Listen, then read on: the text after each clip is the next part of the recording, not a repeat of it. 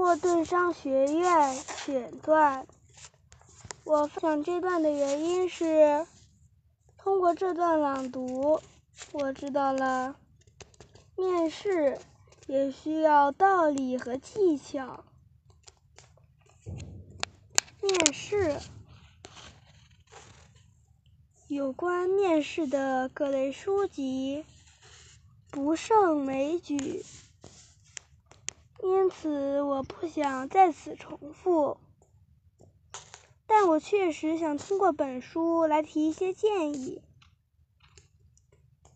首先，如果对方问你问题，要迅速简洁的给予回答，或者让对方知道你需要什么信息才能做出回答。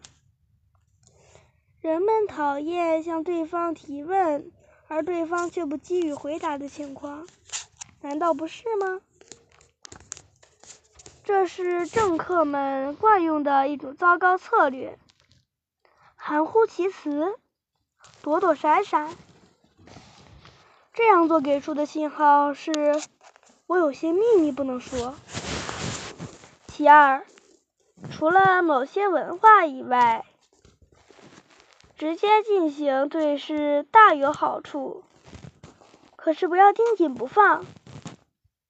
微笑以及其他社交方面的小细节，能显示出一个人的社交技巧。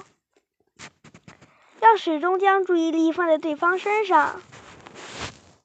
人们愿意与自己喜欢和信任的人一起共事，细微的小事也会被他们读出弦外之音。如果你来得早，对方会认为你积极上班；如果你迟到了，那么如果公司录用了你，你上班是否也会迟到？是否会不按时完成工作任务？与其通过提问去了解求职者以往最佳或最糟糕的工作经历，还不如让他们举例证明其可靠性更加有效。询问求职者有关最佳和最糟糕的工作经历，往往是一种偷懒的表现。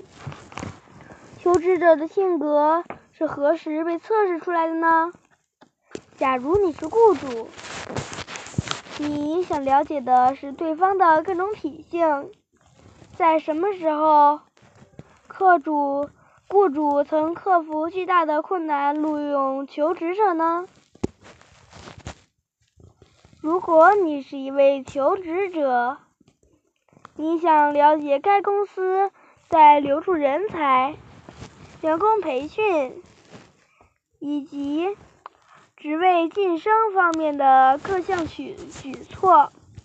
该公司的工作理念是什么？通过研究该公司，你应该形成了一些经过深思熟虑的问题。如果你花了相当多的时间研究该该公司，这表明你非常积极进取，是个工作主动的人。你不需要问一大堆问题。只需三五个即可。